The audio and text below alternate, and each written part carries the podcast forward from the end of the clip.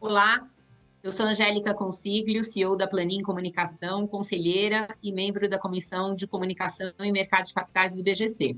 Estou hoje com vocês para apresentar mais um episódio do IBGC Conecta, que é um novo espaço que conta com um time de especialistas voluntários para compartilhar reflexões importantes sobre governança corporativa.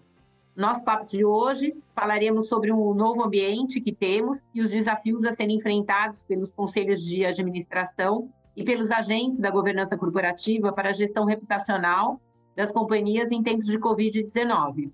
A atual crise acelerou o surgimento de um novo cenário de comunicação e o Brasil, que já configurava como um dos países mais atuantes nas mídias sociais, agora está diante de um altíssimo volume de manifestações com stakeholders cada vez mais atentos e também questionadores.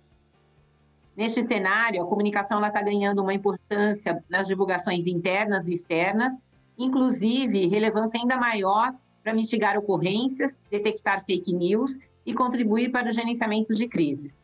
Para falar sobre esse assunto, está hoje conosco a Marisa César, que ela é conselheira e CEO do Grupo de Mulheres do Brasil, e o Felipe Dalbello, que é advisor de governanças, riscos cibernéticos e ética digital, conselheiro do Comitê de Resolução de Conflitos e Crise da USP e do Laboratório de Finanças e de Riscos da FEA da USP. Marisa e Felipe, é um prazer enorme ter vocês aqui com a gente no IBGC Conecta para falarmos de um assunto tão importante dentro das práticas de governança corporativa. Angélica, prazer é todo meu. É, fico muito lisonjeada de estar aqui com você no IBGC Conecta. Agradeço ao IBGC por essa oportunidade, por dar voz para a gente falar um pouco do que está acontecendo nesse momento dentro dos conselhos de administração e qual será o nosso cenário futuro. Bom, Angélica, muito obrigado pelo convite também. Agradeço também os organizadores e ao IBGC. É, o IBGC sempre levando e trazendo informações relevantes para a sociedade, mais do que isso, profissionais do mercado que podem fazer diferença assim na resolução de crises e, sobretudo, nessa que a gente vive agora na pandemia do Covid-19. Muito obrigado mais uma vez. Muito bacana, o prazer é todo meu. Então, Marisa, a primeira pergunta é para você. Você acredita que a agenda dos conselhos de administração vai mudar após o Covid-19? E quais aspectos econômicos e financeiros deixarão de ser o principal foco? Acredito que os aspectos econômicos continuam sendo uma prioridade, Angélica eu enxergo que aos poucos esse modelo que era totalmente capitalista ele está se tornando mais biológico. Isso quer dizer que é a tendência a gente ter uma economia mais equilibrada, ou seja, com menos desigualdade social, como vinha vindo, né, anteriormente. Mas aqui o nosso foco é falarmos da questão da comunicação como um desafio dos nossos conselhos de administração. Então, ao meu ver, a questão da comunicação é óbvio acelerou muito nesse momento que a gente está vivendo por conta do coronavírus. Então, aquilo que se usava anteriormente apenas as redes sociais, hoje se tornou um, totalmente não só o marketing digital de vendas de produtos, mas toda, totalmente a nossa comunicação pela rede digital. Ou seja, até a própria sistematização por meio de plataforma digital de gestão de reuniões de conselho de administração nós temos hoje, isso como um exemplo, assim como a própria realização das águas. Então, os novos modelos de se dialogar, comunicar, eles foram implementados e automaticamente eles vão sim se renovando conforme as coisas vão progredindo. Então, eu não acredito que a gente vai ter um retorno ao que era o modelo antigo.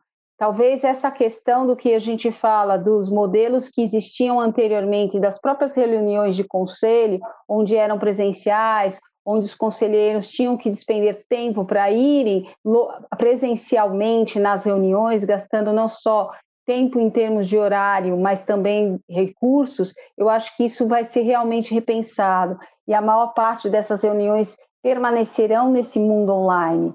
E, ao mesmo tempo, toda essa conectividade móvel permite hoje que a gente esteja conectado com qualquer parte do mundo. Agora, quando a gente fala de uma comunicação de posicionamento de marca, todos nós sabemos o quanto a empresa pode ser sim impactada de forma positiva ou negativa mediante a potencialização de uma comunicação. Quando a gente olha que um post pode denigrir a imagem de uma empresa, isso é realmente muito complexo. Então, na minha forma de ver, eu acho que as empresas precisam ter um olhar e uma comunicação ética e transparente, englobando todos os stakeholders, desde o fornecedor até a ponta do acionista, pegando a parte de imprensa, a parte de entidades, a parte da sociedade civil.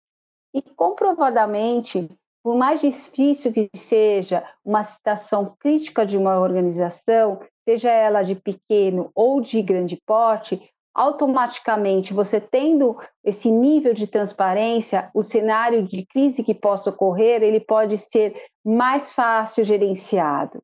Por último, eu queria ressaltar aqui essa questão da comunicação, como eu acho que os conselhos precisam ter um olhar preciso para isso, que é como que o mundo interno das organizações estão vivendo hoje.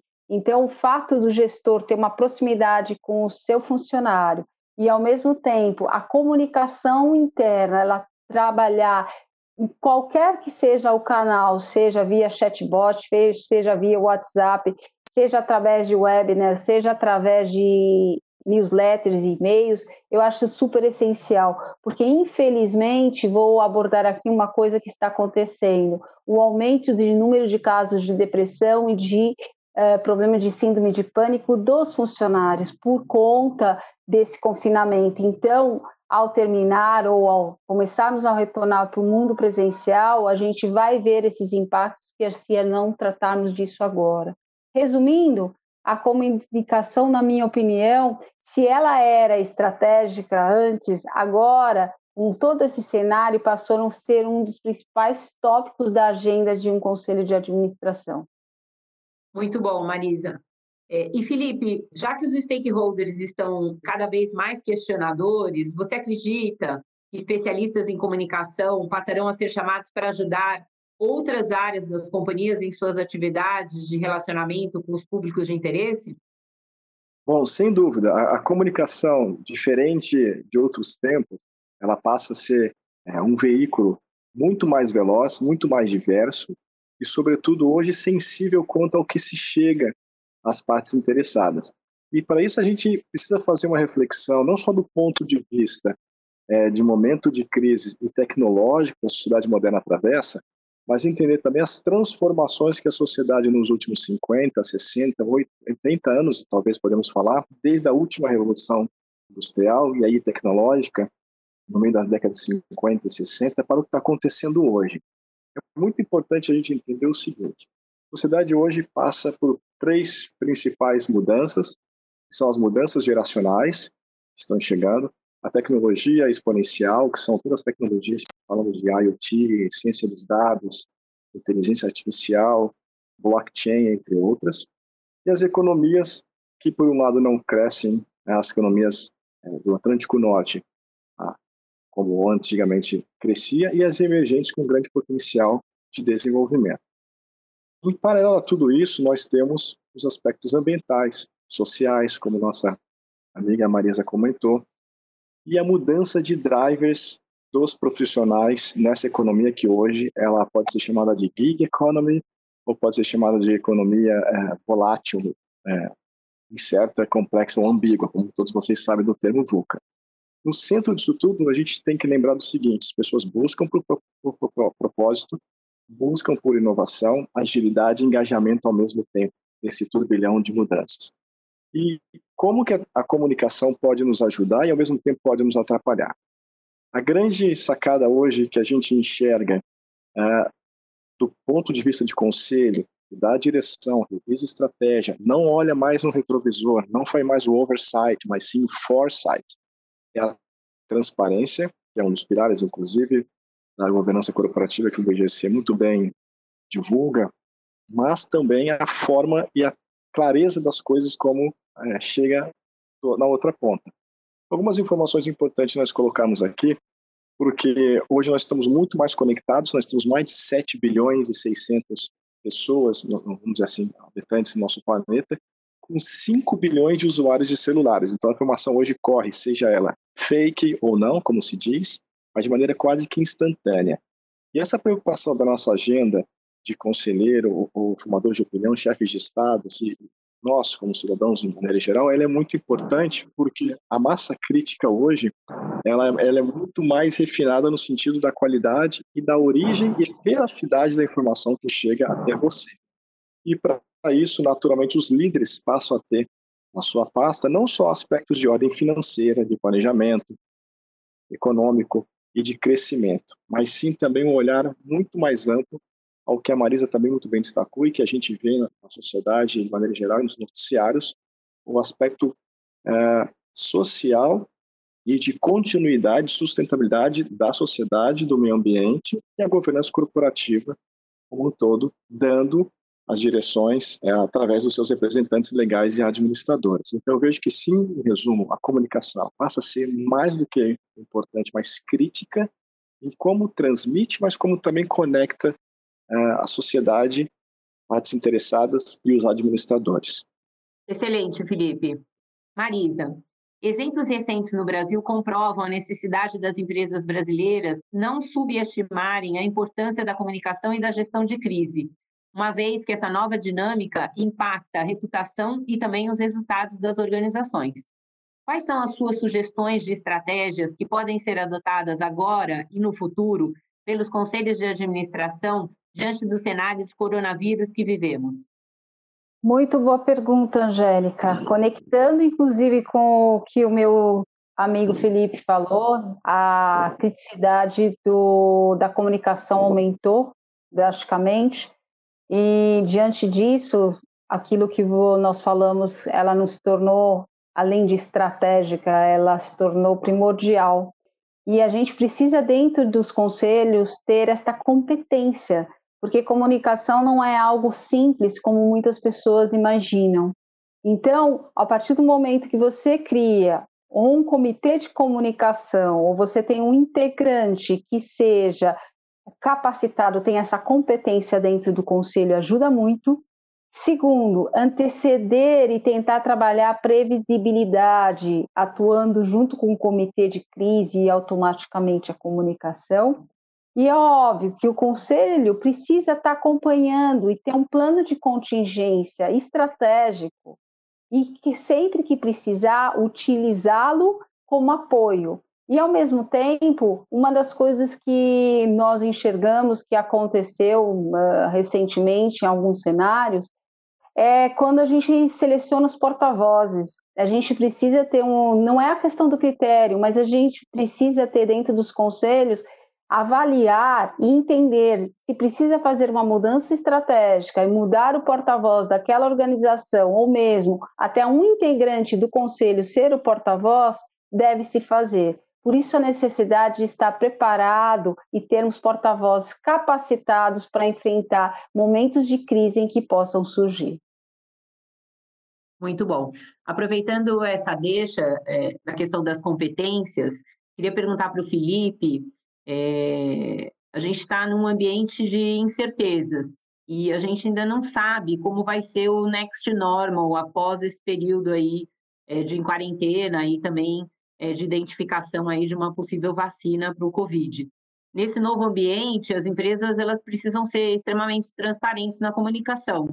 Mas você acha que as empresas conseguem ser transparentes na comunicação mesmo diante de temas críticos, como, por exemplo, é, ataques cibernéticos? Nossa, pergunta super crítica e mais do que atual nos dias de hoje, né? Bom, para a gente responder essa pergunta, Angélica e Querida Marisa, queria contextualizar todos vocês aqui sobre alguns levantamentos que os grupos fazem e também as nossas comunidades digitais acabam compartilhando e estudando. É muito curioso é, começar a observar como que o perfil do, vamos dizer assim, ou do fraudador, ou o perfil do indivíduo que está com uma, uma intenção negativa sobre as corporações, ele tem se mudado no que tange a esses delitos econômicos financeiros. E aí eu trouxe uma pesquisa para vocês, um número da New York Stock Exchange muito interessante, porque era a respeito justamente sobre a capacitação do seu corpo executivo quanto ao awareness, né? ou seja, a consciência, o conhecimento de melhores práticas de segurança cibernética. Em paralelo a isso, antes que a gente fale um pouco dessas cifras, para que a gente consiga contextualizar ambiente de negócios, mudanças na sociedade, tecnologias e aí os ataques cibernéticos, não tenha dúvida que a transparência ela passa a ser uma, um ativo. Inclusive, temos muitos fundos.